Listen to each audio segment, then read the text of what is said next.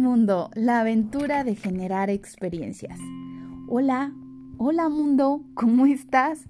Tenía muchísimas ganas de estar aquí contigo. De verdad, ya hacía que yo creo que un mes y cachito que, que no platicaba contigo. Estuve un poquito ocupada, viviendo, generando experiencias. Pero bueno, eh, ya estoy aquí contigo, quiero saludarte y platicar, platicar en esta tarde de lluvia. Aquí donde yo estoy llueve, llueve aquí afuera. ¿Sabes? Ando un poquito melancólica. Quizás es el clima o quizás es un pretexto para culpar ciertas situaciones que de verdad no le encuentro ni pies ni cabeza. Por eso es que quise platicar aquí, en mi espacio, en tu espacio. Y pues bueno, a ver, de verdad quiero hacerte varias preguntas y que seas honesto, ¿ok? ¿Qué opinas tú de cerrar círculos, pero sobre todo con tus exparejas? O sea, ¿está padre seguir manteniendo contacto con tus exparejas o no? ¿O depende cómo termines o qué? ¿O ¿Lo consideras importante? Sobre todo importante si estás empezando una nueva relación. ¿Crees que pueda afectar tu presente? Digo, yo me hago todos esos cuestionamientos y, mi punto de vista o, o como yo creo es que no puedes iniciar algo cuando traes arrastrando un pasado que simplemente no te deja. Y llámalo como quieras, simplemente no te deja de alguna u otra manera. Aquí, pues lo que yo puedo recomendar es suelta tu pasado para abrazar tu presente. O como lo dije alguna vez, no puedes eh, tener un mundo de caramelo con una bodega llena de desperdicios. O sea, si no funcionó, no funcionó. Aprende a soltar el pasado. Es una de las cosas que yo considero más importantes para poder crecer y vivir el día a día. Mira, em, redacté algo para ti, esto te lo voy a leer. Y dice algo más o menos así. Suelta tu pasado. Todavía te quedan un montón de personas increíbles por conocer.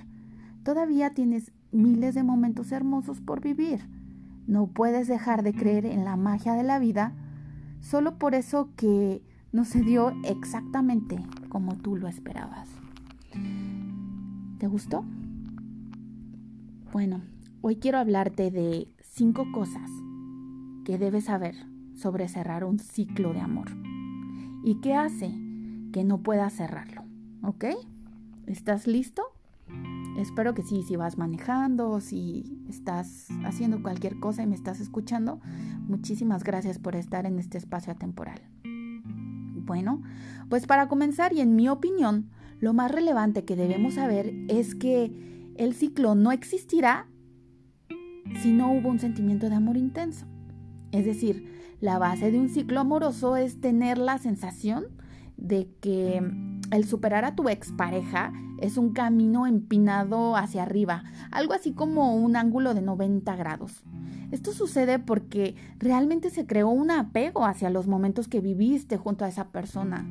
Este, ¿cómo decirlo? Este tipo de sensaciones y emociones creo que se generan sin importar que la relación haya durado ya sea un par de semanas o tal vez la mitad de tu vida. Lo cierto es que todo lo sucedido durante esa etapa en la que ustedes estuvieron sentimentalmente involucrados, desde la primera cita hasta el último beso, ¿ok? Fue, fue lo suficientemente trascendental como, ah, como para dejarte un recuerdo. Este proceso de olvido es bastante parecido, me imagino, al de quitarte un tatuaje, ¿no? O sea, siempre lo vas a recordar, siempre va a estar ahí, fue parte de tu vida, como sea. En mi experiencia, he llegado a determinar que un ciclo amoroso tiene ciertos elementos que lo convierten en un vaivén sin fin y que el identificarlos puede ser una pieza importante para que finalmente eh, puedas cerrar esa puerta y seguir adelante. Hay más mundo por delante. No estropees, de verdad, no estropees tu presente con tu pasado.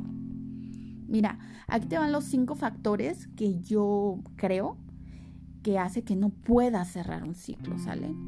Por ejemplo, para empezar un ciclo es cosa de dos. Si pasado un largo tiempo aún tienes el anhelo de que tu ex regrese o tu ex tiene ese anhelo de que tú regreses, es porque la, la otra parte planteó la existencia de esa posibilidad. Ninguna ilusión. Escucha esto. Y eso es lo que yo creo fielmente. Ninguna ilusión se mantiene viva por sí sola. Necesitas obligatoriamente ser alimentada.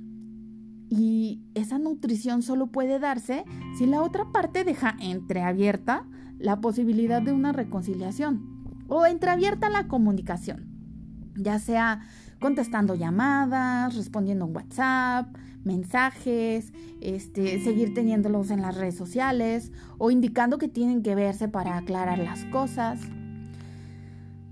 Patético. Es patético eso de no cerrar círculos y abrir otros, desde mi punto de vista.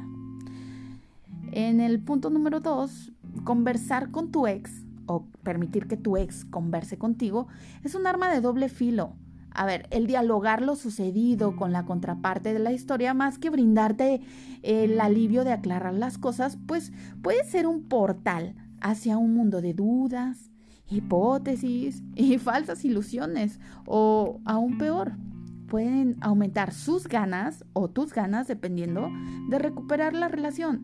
Digo, si eso es lo que quieres, está bien, pero si en realidad profesas que eso no es lo que quieres, pues aquí yo veo un poquito de incongruencia. Si en las siguientes semanas a la ruptura no se pudo o no se quiso arreglar las cosas, es mejor darle tiempo al tiempo, ¿no? Por lo menos unos tres meses, cuatro meses. Porque sabes que cuando pasa el tiempo dejamos de recordar eso que nos hizo daño, que nos dolió. Y yo no sé qué tiene nuestro cerebro que nada más recordamos lo bonito que sucedió. Entonces, mm, pues bueno, como punto número tres, la esperanza para tu ex. La esperanza es solo eso, la confianza de lograr una cosa que se desea. Por ende, para salir del ciclo, debes de, erradicarla por completo, con todo el dolor de tu alma si es que te duele. De verdad, cerrar ciclos es cerrar toda comunicación con esa persona y más si te hizo daño. O sea, si te dolió, si te lastimó, si bla, bla, bla, bla, bla, bla. O sea, es cerrar ciclos completamente. ¿Sí me estoy dando a entender? porque, porque me desespera no ser clara. Pero bueno, eh, como número cuatro, yo creo que cortar toda comunicación es un incentivo y la clave. Es decir, el no volver a saber de esa persona evitará que te invadan las memorias de, de la relación difunta. No, no es una píldora mágica que haga que olvides. El distanciamiento te ayuda a procesar esa idea de que ya todo se acabó. Pero si no te enfocas y le dejas la puerta abierta a tu ex sin que aprenda a vivir con el dolor de los recuerdos, lo más seguro es que aumente su nivel de ansiedad y al igual que un adicto, busque cualquier oportunidad para tener otra dosis de, ¿cómo lo podré llamar? Amore difuntus. ¿Qué, ¿Qué crees? Pues solo te llevará a extinguir tu, pues tu ya escasa. Como punto número 5, no prestar atención al presente. Y no me estás viendo, pero estoy haciendo mi dedo pulgar hacia abajo. No prestar atención al presente, no vivir tu presente, no estar en el aquí y el ahora. El amor que sientes hoy se basa en recuerdos del pasado todo lo que extrañas ya es parte de tu memoria. Así que lo que te causa dolor no es la falta de la relación, es el exceso de recuerdos. Por lo tanto, el prestar atención a tu presente es tu salvación. Y con ello me refiero a realmente prestar atención. A ver, te voy a hacer algunas preguntas. ¿Recuerdas qué decía con exactitud el último WhatsApp que enviaste hace 10 minutos? ¿O acaso notaste esas nubes en el cielo que anuncia que va a llover? ¿Recuerdas qué era eso tan importante que dijiste que harías hoy? Si al menos obtuviste dos no como respuesta, entonces creo que necesitas prestar más atención a tu presente. Amigos, creo que cerrar un ciclo no es tarea fácil. Y si se trata de temas del corazón, puede llegar a ser una hazaña, pues sí, ardua y casi heroica. Pero todo logro se obtiene a través de una serie de, objetivos mm, que se deben cumplir y una cantidad exagerada de tiempo para poder cumplirlos. Por lo tanto, el pilar fundamental para cerrar un ciclo es tener presente que no es algo instantáneo como el café o, tal vez como buscar en Google. El cerrar un ciclo conlleva una serie de ingredientes que mezclados correctamente y no apresurando la cocción como si fuera receta de cocina, te llevará a salir de esa etapa que tanto agobio te causó. Hice una receta para ti una receta para cerrar un ciclo de amor. Y va más o menos así. Así que, señor, señora, usted que me está escuchando, vaya rápido por lápiz y papel o pluma y papel y anote la siguiente receta de vida. La vamos a, denominar algo así como receta para cerrar un ciclo de amor. Ingredientes. Una tonelada de paciencia una cucharada de reflexión, tres cuartos de autoestima, sueños, como sal, y metas, que sería la pimienta, al gusto, ¿ok? Entonces, sueños y metas al gusto. Eso sí, deben ser frescas y nuevas. El tiempo, bueno, pues que sea en cantidades exageradamente abundantes. Aquí te va la preparación. Primero, debes colocar en tu vida la tonelada de paciencia.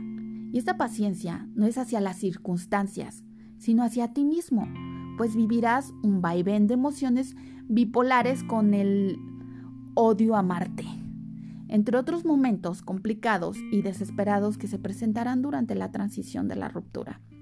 Así que debes ser paciente contigo, amarte y tolerarte durante el proceso de la misma forma en que lo harías si tu ex te pidiera iniciar un proceso para arreglar las cosas.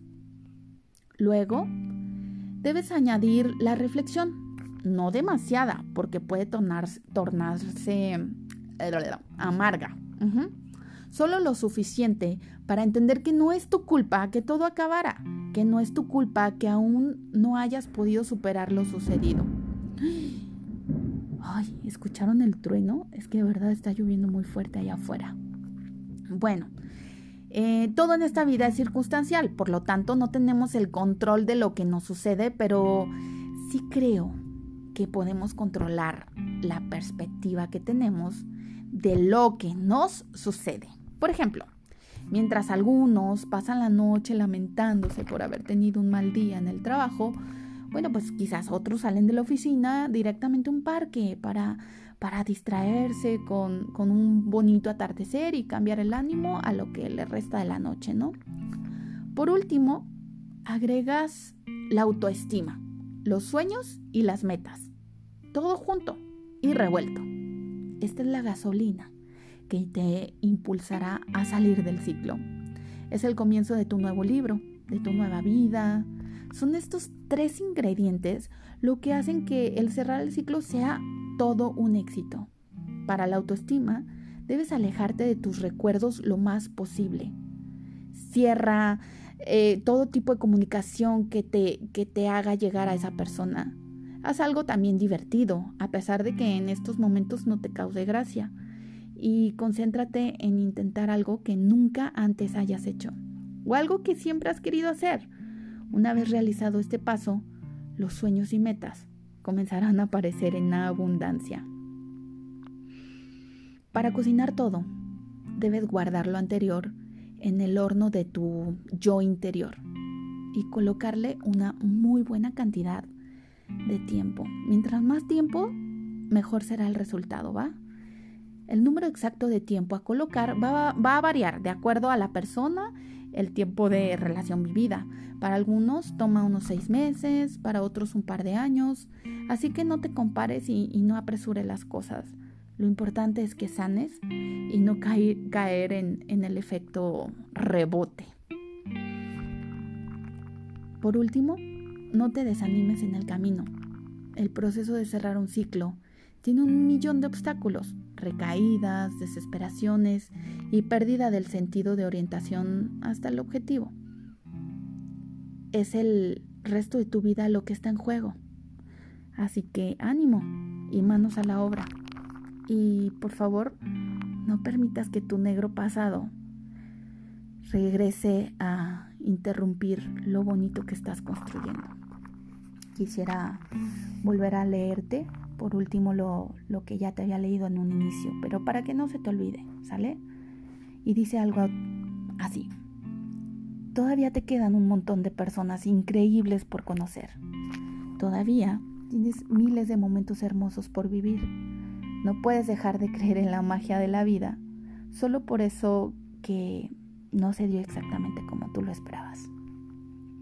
Ok, mundo, este fue el episodio de hoy. Espero que te haya aportado y si sabes de alguien que necesita escucharlo, por favor compárteselo. Y pues bueno, nada más hablo de, de mi experiencia.